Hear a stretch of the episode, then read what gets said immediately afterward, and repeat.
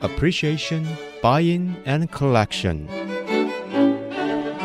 艺术 A B C，艺术入门的三部曲，艺术收藏的必修课，让您成为品味出众的艺术鉴赏达人，您的家成为风格独具的私人美术馆，实时与艺术之美对话。艺术 A B C，陆杰明主持。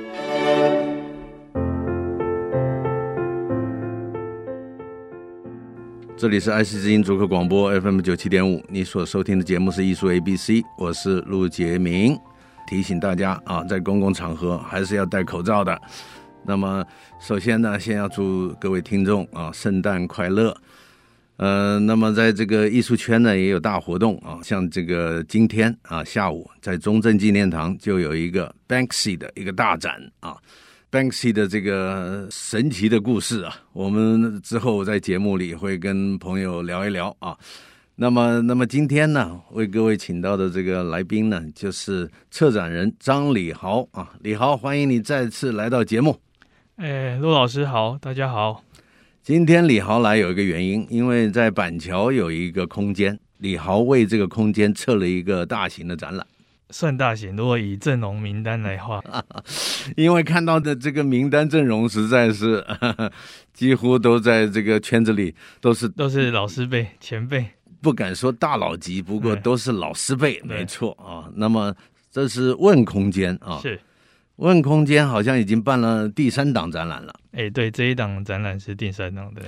嗯、我我们在这个画廊协会啊，这个还在市场上这个走动，最近才听到问空间。那么要不要聊一下问空间？它是它是在板桥，对啊、问空间就是问题的问，哎然后啊、问空间呢是在府中站，府中捷运站出来大概走路三到五分钟的距离，然后是板桥地区目前应该是第一家画廊，对嗯，板桥地区第一家画廊。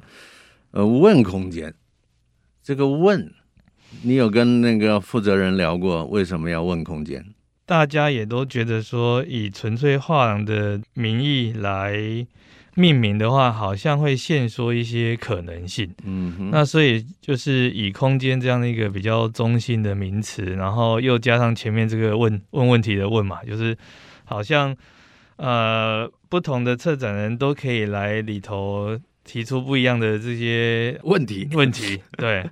然后包括可能观众也是，我哎觉我得这个这个还蛮重要的。我就对觉得问空间取得好，是这绝对不是这个圈外人开画廊是，嗯这绝对是圈内人开画廊，因为画廊里面最难的就是发问，嗯因为我们发现，在市场上很多呃喜欢画的人走进画廊，他不敢问，是。对吧？对，那 他不敢问，他一进到画廊的空间，嗯他觉得有压力，嗯呃，要是问的不对，好像会丢脸。嗯，事实上不必啊，对你事实上走进不必嗯画廊其实可以问任何的问题，因为因为这个画廊的这个负责人或者是画廊的这个经理会回答你任何的问题，他希望你问嗯啊，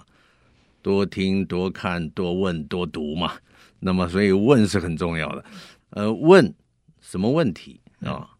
问这个艺术家背景是怎么回事儿？问这个艺术他的作品啊，到底想表达什么？呃，问这个作品是怎么做的，一个是怎么做的，一个是怎么说，怎么做的，想说什么，你都可以问。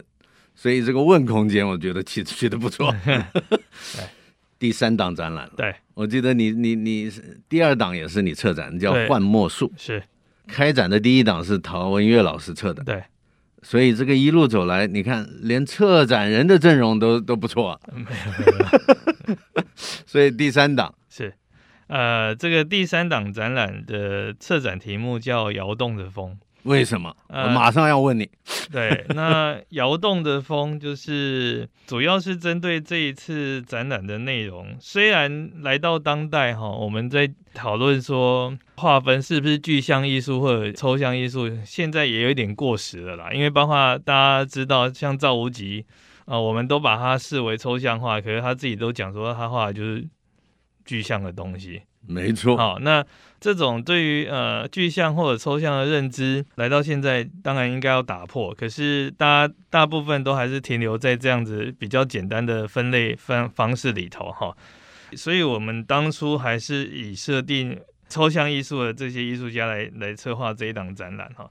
那回过头来讲抽象艺术，大家如果知道，其实对于抽象艺术的发展，可能到现在也将，如果我们说从包括什么康定斯基啊、是马勒维奇啊这对些人算起的话，对，其实也差不多将近一百年了。真的是，整整一百所以年那这整整一百年的时间，包括中间经历的呃呃 Jason Pollock 或者 Vasco 这一些呃纽约的这种呃抽象画派，或者说整个欧洲的欧欧美欧洲跟其他地区的回应，对最近台湾提起的，包括我们东方五月的前辈，然后日本的这个具体派，这一些具体个派其实都是都是面对这个抽象艺术的一些重新再整理，再再把它，不管是在艺术史上面的定位，或者是艺术市场上面的定位，都有一系列的这种作为。所以这也是我们当初设定这个展览内容的一个主轴。那回过头来讲呢，就是为什么要取名为窑洞的风哈？因为就像嗯陆老师知道，就是我们要怎么样去对于抽象，如果不是以一种很学术的学术的语言来把它概括的时候，那我刚好看书的时候就觉得，哎，村上春树的这一个句子还蛮有一点意思的。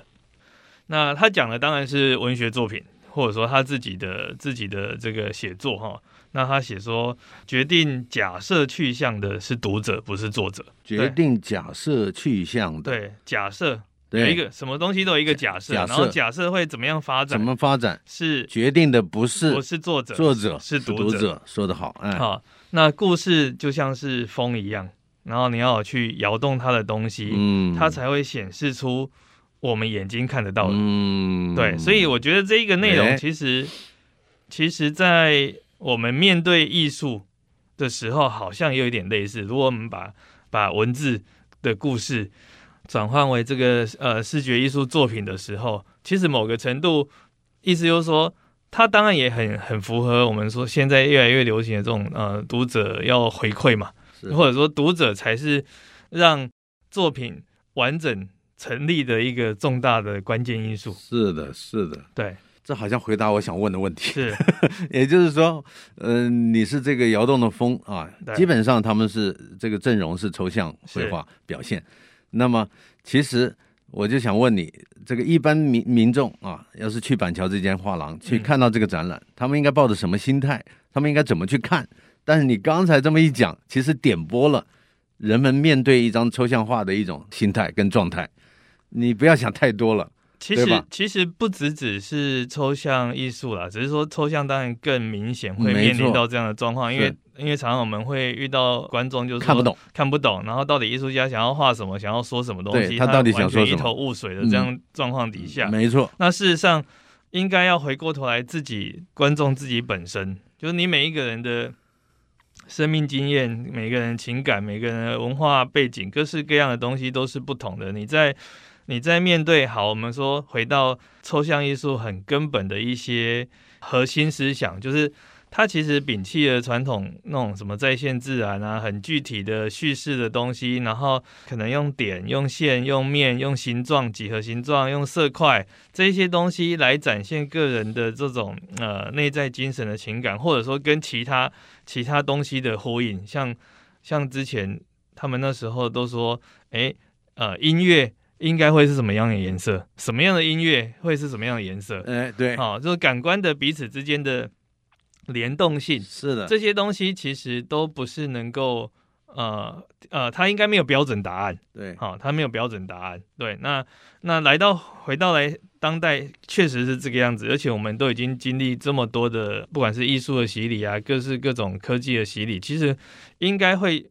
把自己的美学，然后拿来跟作品对话，才有办法。可能对于某些作品、某一些艺术家，然后建立情感、建立关系，然后你才知道说，哎，为什么我会喜欢这一件作品？对，或者为什么会不喜欢这一件作品，那个东西就会慢慢的出来。所以我在这边是邀请观众来当那个摇动风的人，摇动的风，也就是说，你面对一张抽象画，然后这个风起，它摇动了，你要发挥你的想象力，你的感知力去感受这个风，但是你的想象力会带着你走进跟它同频共振的一种状态。我们先休息一下，待会儿再回到艺术 A B C。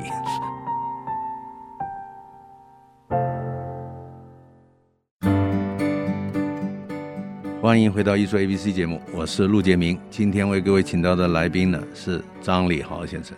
也就是这一次《问空间：摇动的风》的策展人李豪，欢迎。哎，大家好，你看刚才有讲到，面对抽象画，我很希望听到李豪来建议我们怎么去看。但是事实上，摇动的风这个题目马上就听懂了。面对一张这个抽象的作品，其实你假如细心的进入每一个艺术家的生平、创作脉络，你可以更深入的了解他。但是你面对他一张两张的话，你有时候一下子看不懂，但是没有关系，抛开你的成见，但是用你的直觉感知能力去感受哪一件你觉得看的最舒服，哪一件你最喜欢，这个可能会唤醒你过去的经验，或者是你与生俱来的审美，产生一种高频正向能量的同频共振关系，这是很奇妙的。然后接下来像李豪说的，你在面对它的时候，跟着你过去的经验、教育你的经验，你看过多少电影、书啊、小说，给你的一种经验，你你你去过多少地方旅行啊？这个时候会唤起跟某些记忆的联想。李豪经常旅行，李豪摄影，李豪写诗、写文章。我觉得你的角度来解释去看抽象画的感受是最恰当的。哎，我觉得其实某个程度，就像陆老师刚才提到的，就是它有一点禅意嘛，就对是不利文字直指人心的那种很直观性的东西。这个东西其实就是，我觉得某个程度应该是很很面对抽象艺术很重要的一个我们说欣赏的切入点。是就真的是在在当代这么多讨论着不管是议题或者是概念的这样子创作底下，再回过头来，有时候是不是我们有机会回过头来，就是用用很纯粹的直观，然后你的感知，然后你嗯从每一个人对于红色、对于蓝色、对于不同颜色的感受。的感受是什么东西，你没错你会自己把面对这个作品，然后读出你自己的叙事。是的，对，那我觉得这个东西如果有就是在同一个痛调上面的话，你这件作品就有办法成立，或者说就有办法在你的心中留下印象。嗯我觉得，我觉得当初的策展最基本的是这样的一个初衷。那当然，其实每一个艺术家，即使他们都采取了这种类似抽象艺术的我们说形式，是或者是流派来讲，它还是有各个不同的这种，呃，他们在关注、他们在坚持的一些一些后面的整个思想的脉络。是它可能是从技法上面，它可能是在讨论空间，它可能对是在讨论呃各式各样的这种游离在具体跟抽象之间的那种暧昧关系。嗯那那个真实是什么东西？了啊解，对了解。那这次摇动的风，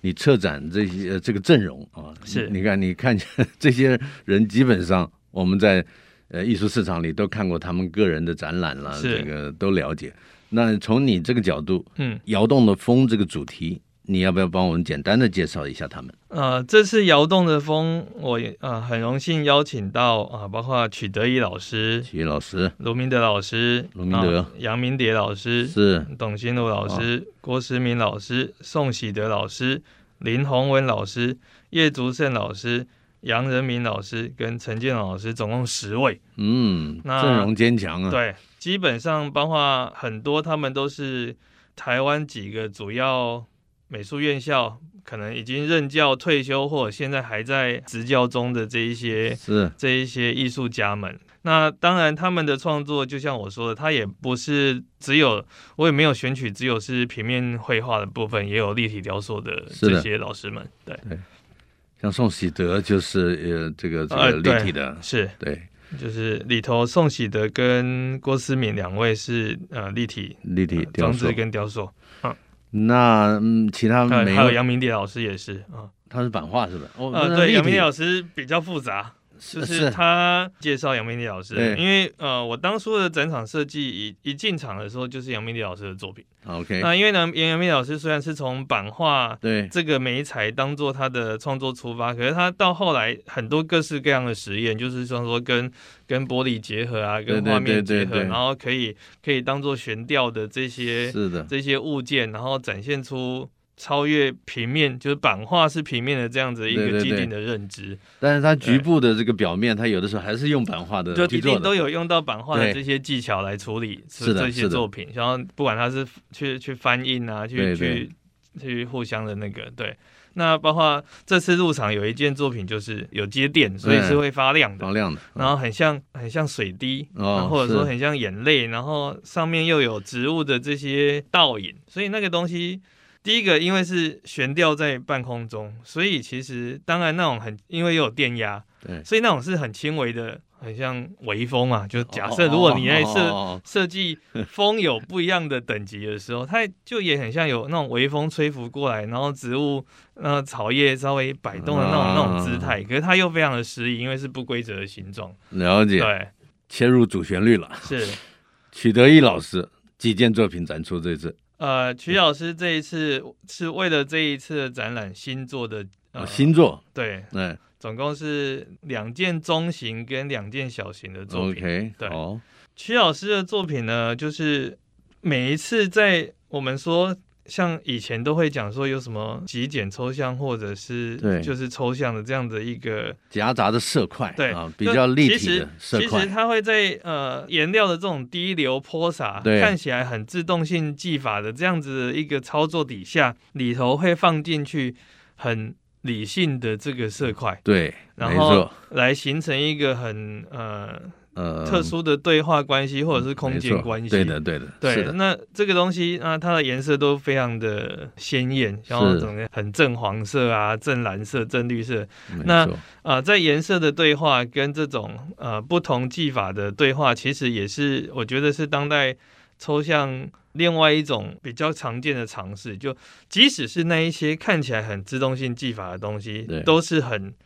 相对理性、掌握度高的，因为对现在大家越来越娴熟了，不是每次都是靠呃自己艺术家可能没有办法掌握的那个意外，就那个意外其实也是刻意造成的。也就是说，每个艺术家在在做他的抽象创作的时候，他也有一个实验的过程，是但是他这个实验久了，他有一定的经验把握的时候，对他又进入另外一个状态，对吧？对，但是他可能很刻意的让偶然出现，没错。呃，这没个这错个是这些，对，所以，所以有的时候我们观察一个艺术家，他他他资历深了以后，是你会发现他有每一个时期的变化，嗯他会越来越成熟，对不对？对他会越来越成熟。窑洞的风在问空间，呃，这个展期有多长呢？哎，展期我记得应该是到明年二零二一年的二月六号，哦，现在已这经个开展中了，所以啊，了解，十二月十二就开展是了，一直跨到呃明年的二月六号，对所以板桥地区的朋友要是听到节目啊，去看一下，对板桥有一个画廊，需要在地朋友们的支持啊，对就去是看一下，去这个耶诞城的时候，所以顺便抽个空去走一走。呃，对，问空间啊。那今天因为呃节节目的时间到最后，事实上我还是要提醒，今天早上在中正纪念堂开展的啊 Banksy 的一个大展，李豪对 Banksy 的认识要不要稍微讲一下？ 呃，我觉得其实这是一个很有趣的展览啦，就对是包括我们除了说他给世人的这一些很惊世骇俗，或者说很充满呃政治然后反社会的这样的一对个图像跟语言之外，那包括说因为在法律的关系，就是他自己因为是匿名，然后嗯所以跟授权哦对，所没以关系了，对，所以就是说，他好像也没有办法对于这些作品来发表他的所有权或者著作权。然后，这就是一个很现在一直强调艺术家的所有权、著作权的这样子一个状况底下，自己的这个地位就有一点有趣。但是他对一直在挑战这个，好像他一对直他一直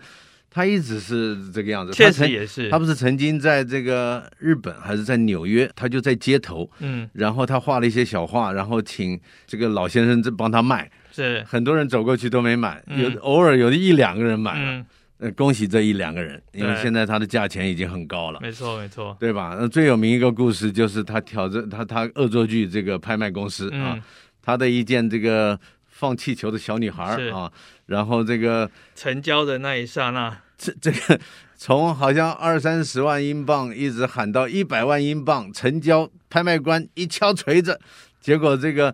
呃框子发出滴滴滴滴的声音，然后这个他的画被切成碎条子，一半的画掉下来啊，据说好像是卡住了，要是不卡住，全部会切切碎的。没错，这个所有的拍卖公司的人员都愣在那嗯里，然后把它取下来。那天我记得我是两年前，我心脏开刀完，正在复健，媒体打电话给我说：“哎呦，有这个事情，拍卖官你怎么看？”我说：“你等着。”这个人会马上付款买下来，因为这是第一个对拍卖行的恶作剧， 一定涨翻了。对，结果就确是确实是这样。就是买家非常快的，就是付了付这个钱了金额，然后变成一个二十一世纪重大的艺术事件。没错对所以那一件作品就非常的特殊。对一定后来还那会借包括展的。说，包括说，我们讲说，他以前的涂鸦都会被，就是因为被视为非法的状态嘛，没错，要么就是被损毁，要么就是被是重新涂抹掉。对，可是现在不是，现在就是这个做法呢，也造成了困扰，像他跑到英国乡下去，对，去涂了一个鸭，然后结果那个主人就不知道该如何是好，因为吸引太多人来这个围观啊，对然后对他又担心这个被人家偷走，搞得整天不安宁，所以这个东西也是很有趣的，很多故事，我觉得 Benson 很多故事，对，太好了嗯，Banksy 啊，在中正纪念堂一个大展，呃有兴趣的朋友可以去看一下。那么今天时间有限，我们先说到这里，祝大家圣诞快乐。大家圣诞快乐，好，那么这个下一周呢，我们还要请李豪留下来，我们再聊一聊问空间的摇动的风艺术 A B C。我们下周见。以上节目由爱上一郎赞助播出，放松心情，静静体会艺术的美好。iArt Gallery 让您爱上一郎。